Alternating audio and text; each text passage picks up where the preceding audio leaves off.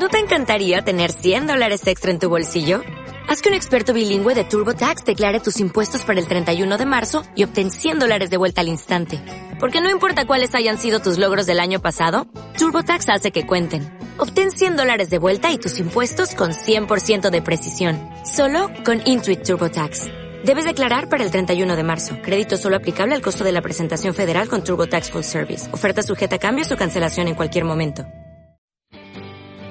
Bienvenidos a Emprendedores de a pie, un espacio para inspirarnos con historias de personas que la están rompiendo, que se están rifando por sacar a sus familias y a este país adelante.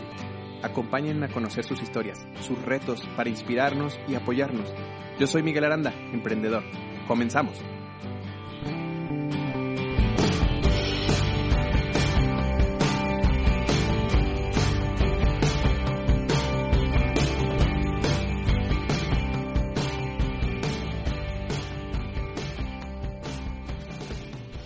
¿Qué tal, Axel? ¿Cómo estás? Hola, ¿qué tal, Miguel? Muchas gracias. Eh, bien, gracias. ¿Tú qué tal? Bien, gracias. También eh, muy contento de que nos acompañes.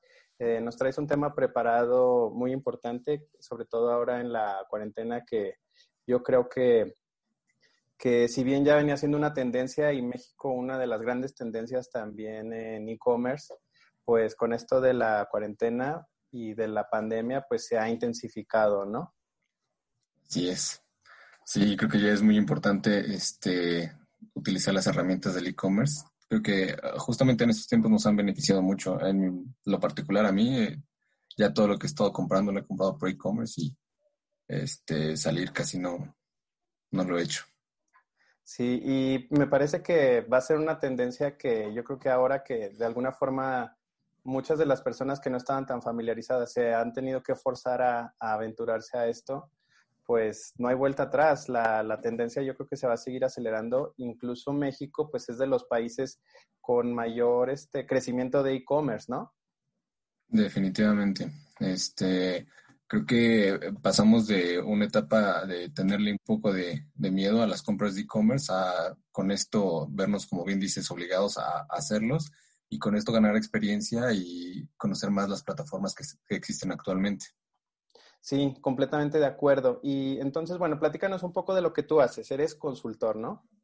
Así es. Eh, yo me dedico a implementar justamente plataformas de e-commerce para distintas empresas. Eh, estoy más en la parte de ya directamente el proceso de, de la implementación, llevar y gestionar la, los proyectos de, de implementación eh, y gestionar las actividades del equipo. Muy bien. ¿Nos puedes platicar algunas eh, marcas con las cuales eh, has estado en la implementación de, estas herramientas de e-commerce? Claro, este, estuvimos trabajando ahí con eh, Mave, con Liverpool, estuvimos metiendo algunas este, eh, implementaciones, funcionalidades a los portales que ya tienen, eh, algunas para B2B, otras para B2C, eh, y entre algunos otros empresas más pequeñas que no son tan conocidas. Oye, muy interesante. Y justo eh, eso era lo que te iba a preguntar. Eh, ¿Los emprendedores, las microempresas tienen oportunidad de competir en el e-commerce contra estos grandes este, monopolios? Bueno, empresas como Liverpool, al momento de competir, ¿sí, ¿sí, se democratiza o tú cómo lo percibes? Claro que sí. Eh, yo lo que creo que genera, o, o, la ventaja que tienen las pequeñas empresas a comparación de grandes empresas, muchas veces puede ser el tema del precio, eh, el tema de la comunicación con el cliente. Eh, creo que algo que le hace falta un poco a empresas grandes es justamente la comunicación con el cliente, una comunicación más directa. Eso ayuda mucho al cliente a sentir más confianza, más seguridad en su compra y muchas veces por eso es que se, se perfilan a, comprar a, a, pequeñas empresas que a, las grandes. Claro, digamos que eh, el Internet, la comunicación te permite entablar ese diálogo cercano que muchas veces con las grandes empresas pues no lo sientes porque te mandan a tal departamento, velo con tal departamento y aquí hay una relación directa que tú puedes estar incluso hablando con la persona que lo está haciendo, que lo está enviando, que lo está vendiendo, ¿no? Definitivamente, las empresas grandes se manejan por procesos. Entonces, cuando entra, por ejemplo, no sé, una queja, alguna reclamación sobre algún producto, entras a un proceso y ese proceso tiene distintas áreas. Entonces, tienes que esperar al que pase este proceso para que puedas tú tener una respuesta. Con las pequeñas empresas, como justamente ellos están manejando directamente la comunicación, muchas veces es más directo y es más rápido la, la solución a los problemas que se puedan presentar. Oye, pues está muy padre todo esto, todo esto del mundo del e-commerce. Entonces, a ver, platícanos, ¿traes algunos puntos preparados para que los emprendedores justamente que no tienen realmente experiencia en este mundo digital puedan irse introduciendo y logren tener una plataforma, ¿no? Traes algunos aspectos fundamentales, los cuales tú obviamente los abarcas, probablemente no los dominas todos porque es, es un tema muy grande en el cual pues hay que especializarse, pero bien tienes un, una visión general de los aspectos que hay que cuidar para poder tener una plataforma de e-commerce, ¿no? Sí, es, sí, este, justamente uno de los primeros aspectos que puedes empezar a revisar es este, tu dominio, cómo quieres que la gente te, te ubique. Eh, el dominio este, lo puedes empezar a, a, identificar tú solo, incluso sin invertir nada. Hay muchas páginas que te rentan o que te, sí, que te rentan el dominio y puedes este, ingresar y ponerte a buscar el dominio que esté libre. Este, tú metes el dominio, no sé, eh, mi tienda, y también escoges la extensión. Puede ser .com, .mx, este, .org, dependiendo más o menos de, de, lo que buscas. Hay un mito en cuanto a que un .com, .mx no da tan buen este, posicionamiento, por ejemplo, en buscadores como Google, pero la verdad es que eso no es cierto. La, el dominio nada más, este, perdón, la extensión, que es el .com.mx, eh, nada más te ayuda como a, tener más opción de, de utilizar eh, estos dominios que muchas veces se, se utilizan. Por ejemplo, no sé, mi tienda.com puede ser distinta a mi tienda.mx. Entonces, si ya está ocupado con una extensión, pudieras utilizar alguna otra extensión que, lo tenga libre. Eh, puedes ir buscando y te permite eh, pues irlo apartando incluso. No son muy caros, andan aproximadamente entre 200, 300 pesos dependiendo de la extensión. Normalmente un punto .com es más barato que algunas otras extensiones como un punto .mx, que el punto .mx va un poquito referenciado a México y así con los otros países. Claro, pero en realidad no hay una diferencia significativa que yo esté en México y no utilice una extensión .mx, ¿no? Es lo que entiendo. Así es, no es necesario que tú estés en cierto país y utilices esta, la, extensión correspondiente. Sí, a lo mejor eh, te ayuda para que los clientes puedan identificar más rápido que tu negocio está en cierta parte del mundo. Por ejemplo, si tienes mi tiendita.com, eh, pudiera ser que eh, usuarios de otro país entraran y no se dieran cuenta inmediatamente que estás en, México. A diferencia de si tienes mi tiendita.mx, este, es más claro para el usuario que este, lo más probable es que tu sede esté en México. Y volvemos a lo mismo, ¿no? Probablemente si estás vendiendo en México, pues crea también cierta confianza que, la extensión sea en MX porque dices, bueno, al menos estoy hablando con alguien del país, aunque no, no necesariamente es un punto definitivo, ¿no? Volvemos a lo mismo, es ir creando la confianza en el usuario para que al final pueda realizar la compra y hay diferentes factores que juegan en esto, aunque no es definitivo, pero puede, puede influir. Oye, Axel, y también aquí tenía una duda. Eh, hay empresas bueno, claro que esto lo hacen las grandes empresas, pero eh, alguna vez escuché que también influía para poderte posicionar mejor en los lugares de Google el tener varios dominios, varias extensiones este, ligadas o redireccionadas a tu, a tu dominio. Por ejemplo, volviendo al, al ejemplo que tú, que tú comentabas de mi tiendita.com digamos, yo tengo mi dominio tiendita.com, pero también lo compro en MX, en .com.mx, en varias, y todas las redes, o sea, cada que la gente entre a, cualquiera de esas, la redirecciona a uno, pero el tener varios dominios eh, relacionados, eh, Google lo califica como que es más confiable y te posiciona mejor. ¿Esto es verdad? Mira, la verdad es que no estoy tan seguro de, si sea verdad, eh, justamente que tengas varios dominios, pero lo que te ayuda definitivamente es que este, si un usuario se equivoca en la extensión, que pudieras, pudiera pasar, eh, por ejemplo, que tú tengas tu extensión y a lo mejor ellos metan .com, eh, si ya tienes tanto .com como .com.mx y .mx, el usuario al usuario se le hace más fácil llegar a tu, a tu tienda. eh, aunque se equivoque de extensión, le va a mandar a, la tienda que, tienes. Eh, ok, por supuesto. Y además de esto, este, bueno, también entender o, comentarle a las personas que esto que comentas de 200, 300 pesos es anual. O sea, una vez que tú compras un dominio, no es para toda la vida, lo tienes que seguir renovando, ¿de acuerdo? Es correcto, es anualmente. Eh, hay empresas que te permiten pagar más de un año. Eh, muchas veces te conviene esto. Si tienes tu, ya tu plan para tener un, este dominio por bastantes años, es muy recomendable que eh, lo compres a, a, más de un año, porque estos precios están ligados al dólar. Entonces, como sabemos, la, la fluctuación del peso dólar pues va cambiando constantemente. Entonces, si tú rentas o pagas la renta de tu dominio por varios años, ya tienes asegurado que te costó eso y aunque incremente el dólar, no te va a costar más año con año. Sí, y además muchas veces hay incluso ofertas, ¿no? Que si lo compras a cinco años, pues a lo mejor te regalan uno. Luego de pronto aparecen estos beneficios. Así es. Muy bien, Axel. Oye, y además de esto, ¿en qué tipo de plataformas recomiendas, por ejemplo, buscar o comprar tu dominio? Yo conozco aquí, pero no sé si sea la mejor, que es A, creo que es doble K, Y.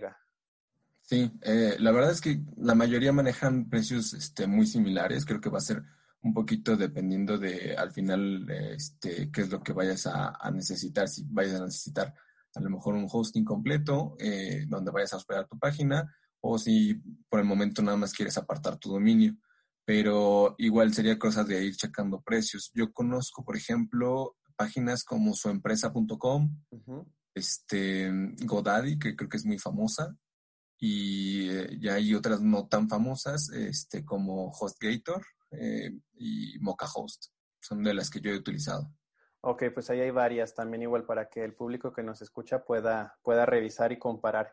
Y además de esto, eh, Axel, este, ¿qué tan, ¿qué tan recomendable es ahí mismo comprar el hosting? ¿Es bueno comprar hosting y dominio? Que bueno, el hosting también habría que definirlo un poco que tu dominio es tu nombre, pero el hosting es el espacio en la, en la web donde se va a alojar y necesitas también rentarlo este, anualmente o por un periodo de tiempo, ¿no?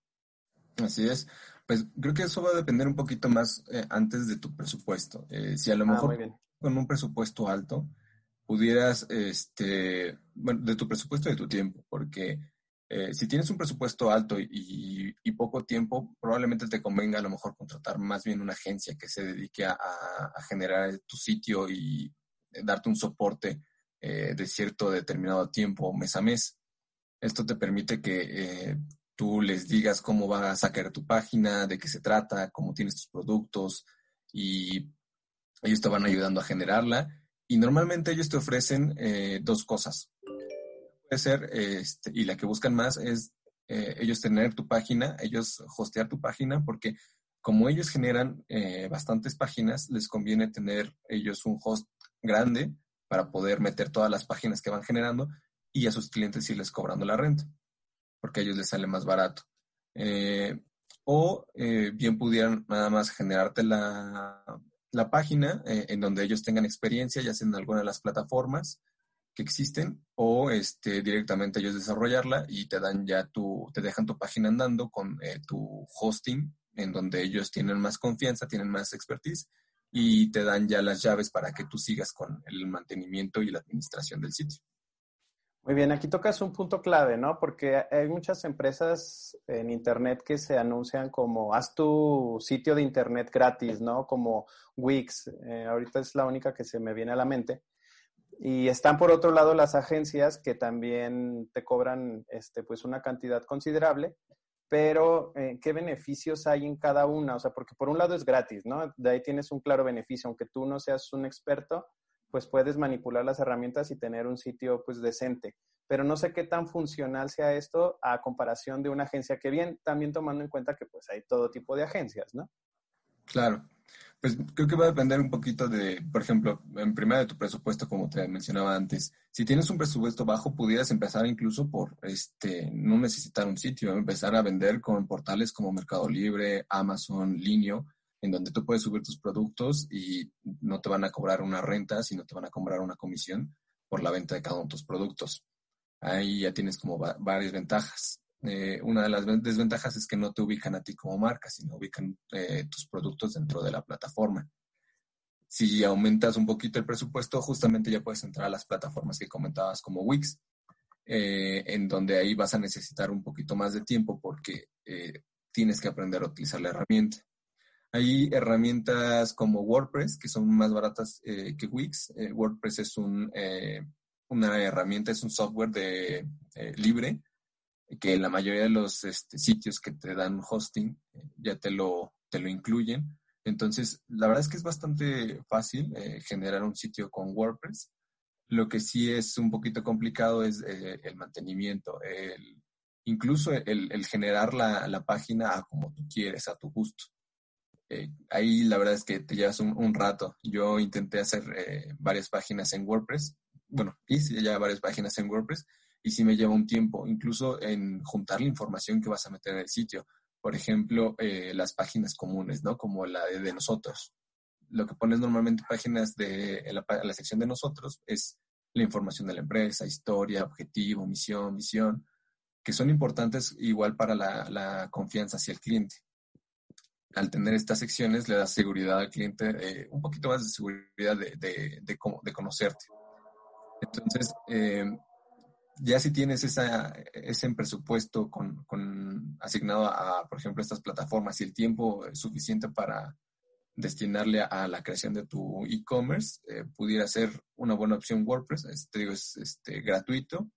Ahí le vas agregando cosas eh, que a lo mejor pudieran llegar a tener un costo, pero me parece que es como de las más este, económicas. Después hay plataformas que son más fáciles de utilizar como Wix. Eh, similares a Wix está eh, Squarespace, me parece que se llama. Sí. Y eh, lo que te ayudan es que son más fáciles de gestionar y tienen muchas herramientas ya incluidas. Por ejemplo, eh, hace poco igual hice una página en, Wix y me fue bastante fácil. creo que me tardé aproximadamente unas 5 o 6 horas en, en, generar una página. era una página demo, entonces también por eso es que fue tan, tan sencillo pero ya una vez que la armé y la levanté, eh, estaba abierta al público y ya podía vender con pasarelas de, pago que incluían este pago en Oxxo, eh, pago con tarjeta de crédito, PayPal. La verdad es que es eh, bastante sencillo. Aumenta un poquito el costo, a diferencia, por ejemplo, de un sitio con, con WordPress, pero tiene esta ventaja, ¿no? Que es más sencillo de, de administrar.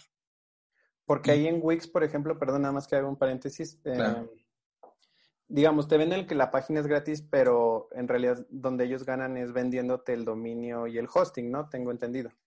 Bueno, te venden o, te dan la publicidad de que tu página es gratis. Sin embargo, este, manejan planes. Eh, el plan gratuito es un plan en donde no tienes un dominio tal cual. Eh, tu página no va a ser este, mitiendita.com, tu página va a ser mitiendita.wix.com además de que al ser gratuito, pues ellos tienen que, buscar la manera de, obtener ingresos. Y esa manera es eh, metiendo publicidad dentro de tu sitio. Mm. Entonces, si estás dispuesto a aceptar este, eh, estas condiciones, te dan un sitio gratuito, pero es distinto a un e-commerce.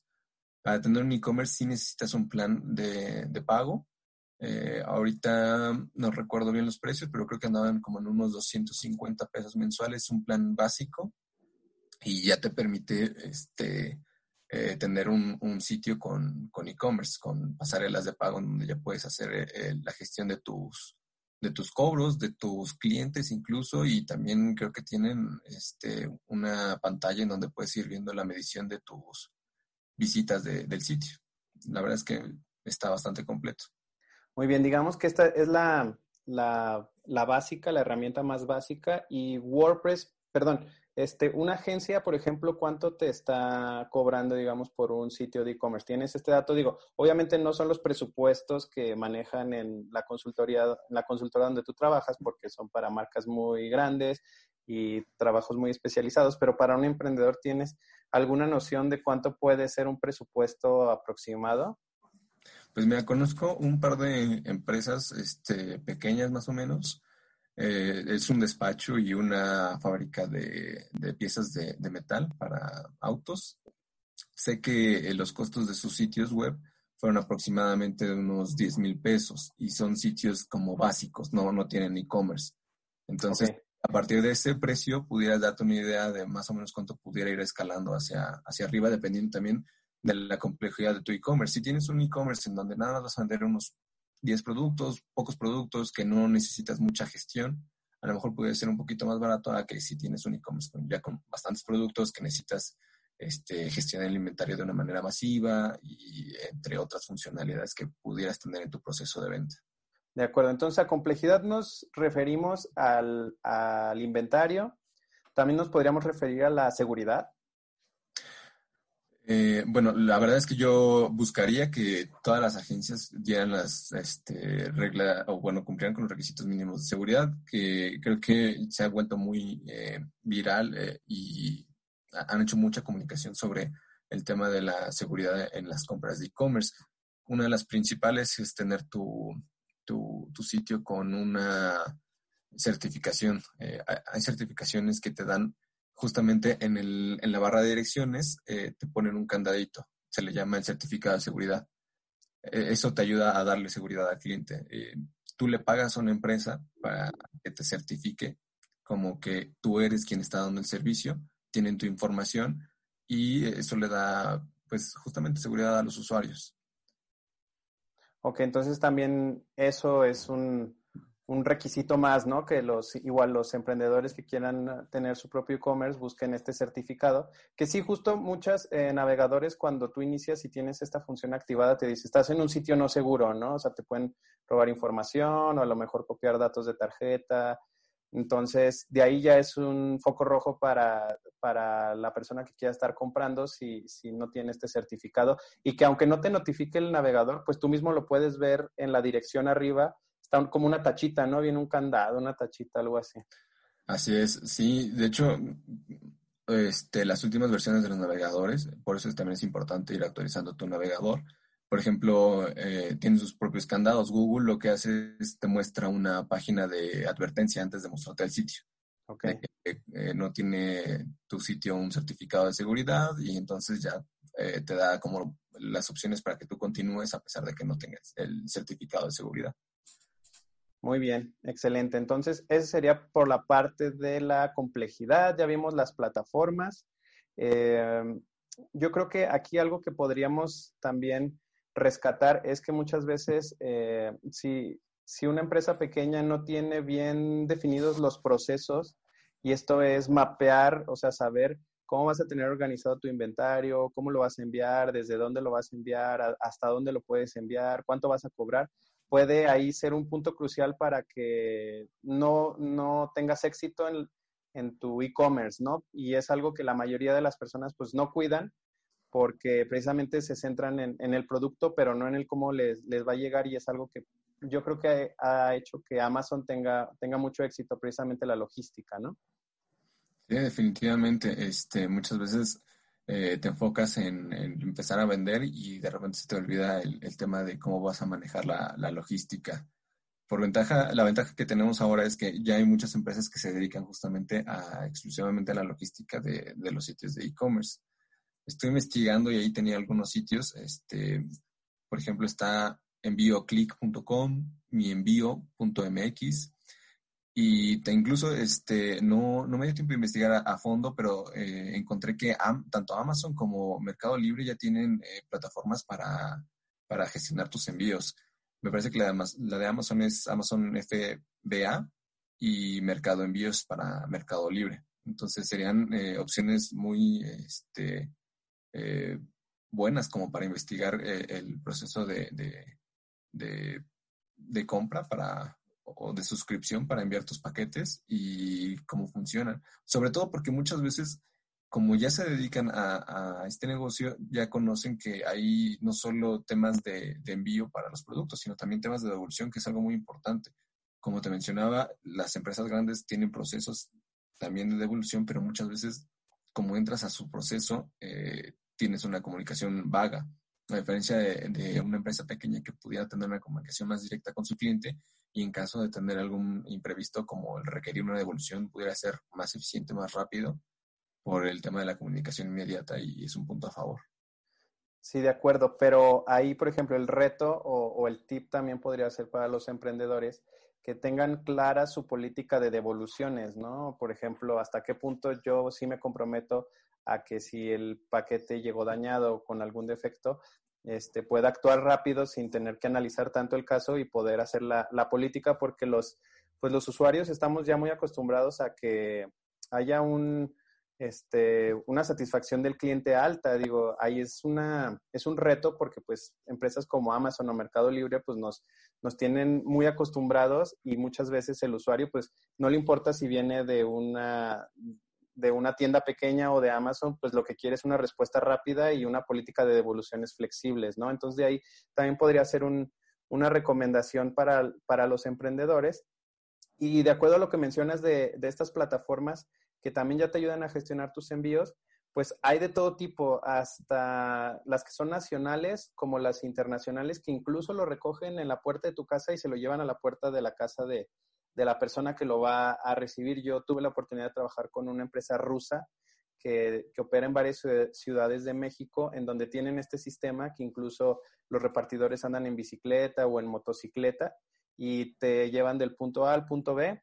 Este, y, son bastante útiles, pero pues también considerar que esto obviamente incrementa pues los costos de envío, ¿no? Que muchas veces por lo mismo de, Amazon estamos ya muy acostumbrados a que la empresa los pues los adquiera y, es ahí un, un, riesgo porque pues también igual este tu ganancia se puede ir mermando.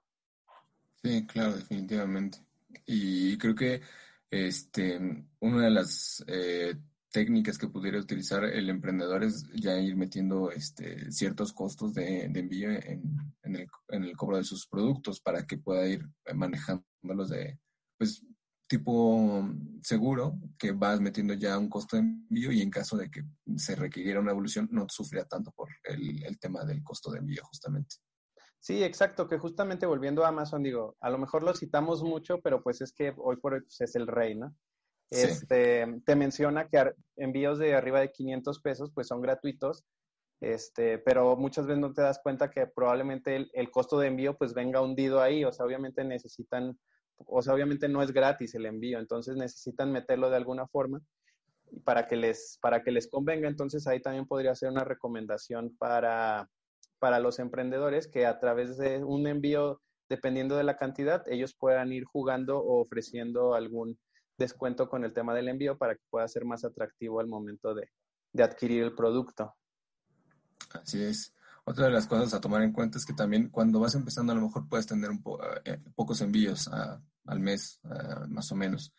Pero conforme vas creciendo podrías empezar a tener más. Y con más envíos puedes ir ya empezando a negociar temas de costos con, con estas plataformas, de hacer este ya un, un estándar de, si ya sabes que te llegan eh, cierta cantidad alta de pedidos al mes, eh, justamente como asegurar con ellos este monto aproximado y con eso buscar un descuento.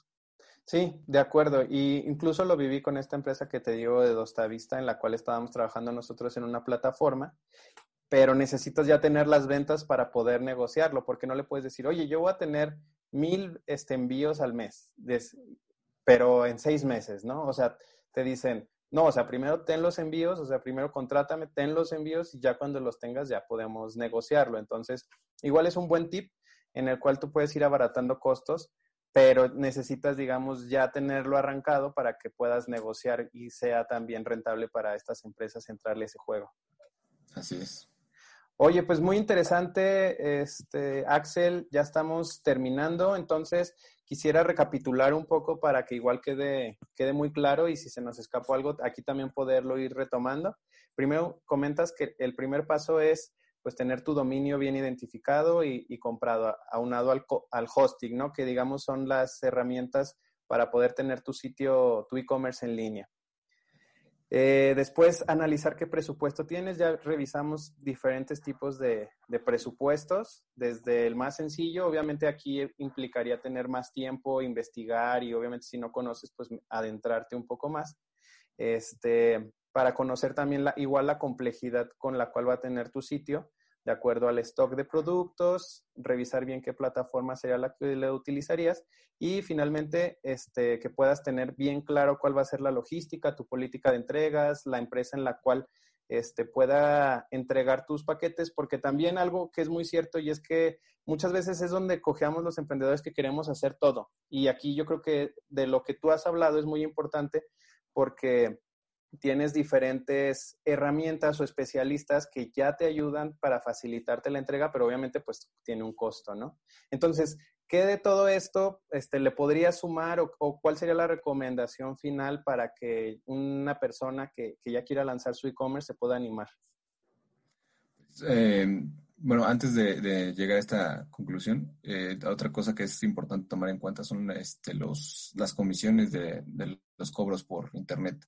Los más conocidos son PayPal, mm, de plataformas un poquito también conocidas como Mercado Pago, eh, PayU y Stripe. Stripe es eh, para el cobro de tarjeta y andan rondando más o menos eh, la mayoría en un porcentaje de un 4% por compra, además de una tarifa fija que es como en el caso de PayPal son, me parece, 4 pesos. Cuatro pesos más el, el 4%, así es. Exactamente, es importante considerar eso. Pero esto da certidumbre, ¿no? También al comprador, porque finalmente ya hay una plataforma de pago que dice, pues no le estoy dando mis datos o mi dinero a cualquiera, sino que hay una plataforma que lo está respaldando, ¿no? Exactamente, y son plataformas ya conocidas. Eh, entonces, eh, es otro de los puntos que, que, da seguridad al cliente para hacer este las compras en tu sitio, aunque sea nuevo, por ejemplo. Sí, ese es un gran punto. Y volvemos a lo mismo, o sea, la idea es que si tú tienes un negocio nuevo, el cual se está posicionando, pues tienes que ir generando confianza. Entonces, te guste o no, pues tienes que ir apalancando de estas otras plataformas que ya son reconocidas para que te avalen de cierta forma con esa confianza que ellos ya generan. Así es. Sí, y creo que la, la recomendación final a un emprendedor que está a punto de lanzar su, su e-commerce es este, que le tome y que le dedique el tiempo eh, necesario. Eh, sí es cierto que definitivamente hoy en día es muy sencillo lanzar tu, tu e-commerce, pero eso no quita el tema de que tengas que investigar, conocer un poquito más acerca de las opciones que tienes y de la, de la que más te conviene, porque a lo mejor este, tienes justamente muchas opciones, pero ah, dependiendo de tu tipo de, negocio, tu tipo de giro, el proceso de venta que tú manejas, pudiera convenirte una más que otra y también dependiendo del, presupuesto. Entonces, creo que es algo muy importante dedicarle tiempo para hacer una investigación, a lo mejor no tan profunda, pero sí ir comparando algunos este, servicios que van ofreciendo las, las empresas que se dedican a, a esto del e-commerce. De acuerdo. Oye, pues muy reveladores todos los tips que nos ayudaste a poder ir definiendo y aterrizando. Yo creo que alguien este, con tu experiencia que precisamente se dedica a eso puede, puede dar esta, esta claridad, sobre todo en los puntos centrales en los cuales hay que ir fijándonos porque de pronto quieres ponerte a investigar y ves anuncios y ves muchas cosas que te empiezas a perder, ¿no? Pues al menos con esta guía básica que si bien fue, así como decimos, básica, pero para que puedas irte centrando en las opciones principales que tienes que ir cuidando eh, precisamente en tu plataforma de e-commerce. Así es.